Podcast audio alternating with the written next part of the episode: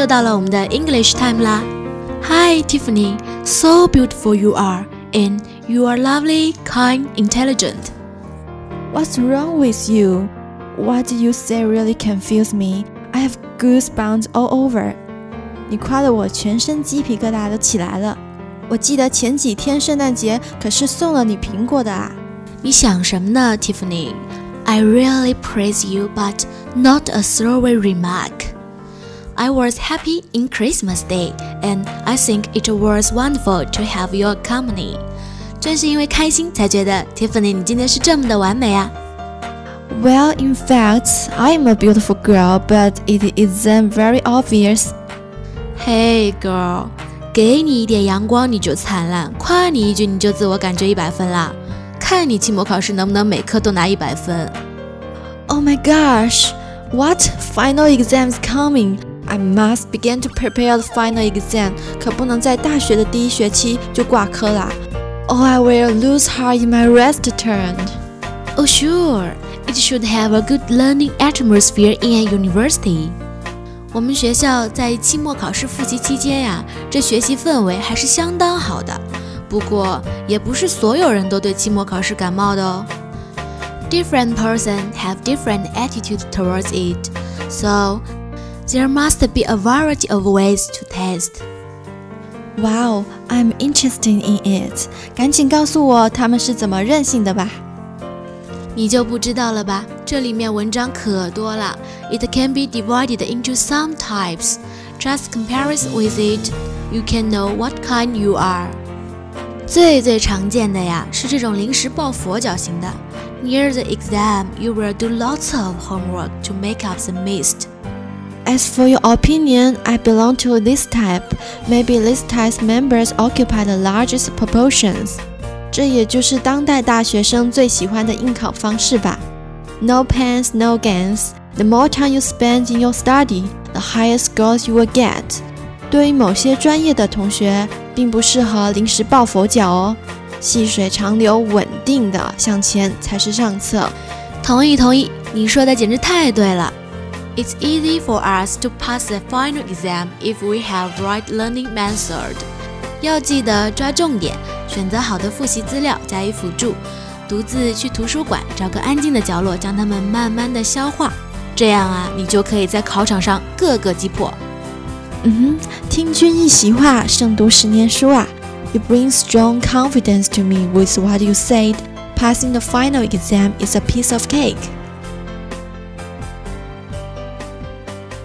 An eight-year-old girl had a panic attack. Cause the father she loved left and never looked back.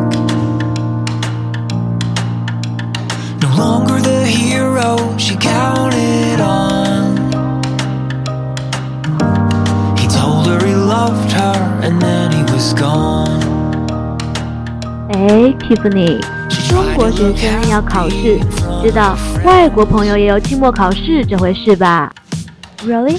I thought foreign students are free. I don't think they need a final exam. The tests between all foreign countries are different. 他们都各有其国家的特色呢。So tell me about it. In America, final test is less important than us.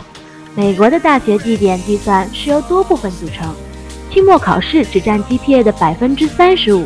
只要你平时表现良好啊。就算期末考试发挥失常，也不会影响 GPA 的。It can't only reduce the pressure, but also more fair.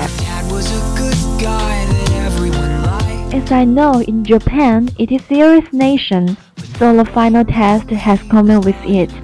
日本考生必须穿着全黑的服装参加考试，进而显示国家对教育的重要性，并且让学生减少作弊的念想。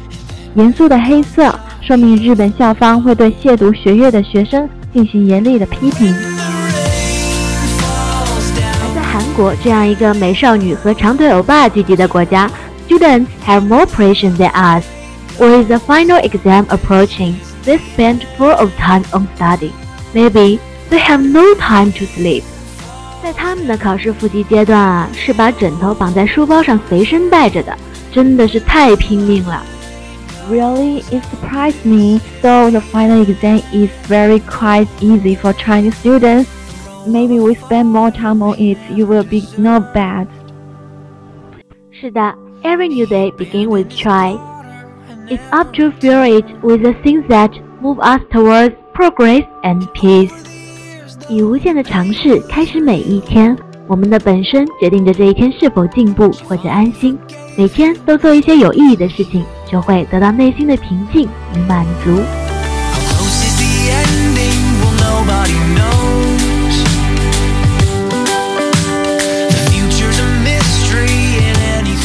考试不可避免，正如柏拉图所说：“如果没有考试，人生将毫无意义。只有在不断的对比中，才能进步。”所以呀，希望朋友们可以好好利用剩下的一个月时间，合理安排，好好复习。祝愿你们能在期末考试取得非常好的成绩，回家开开心心的过个年。那么这期节目到这里就要结束了，希望大家能喜欢我们的节目，我们下期再会。It's just the beginning, this isn't the end.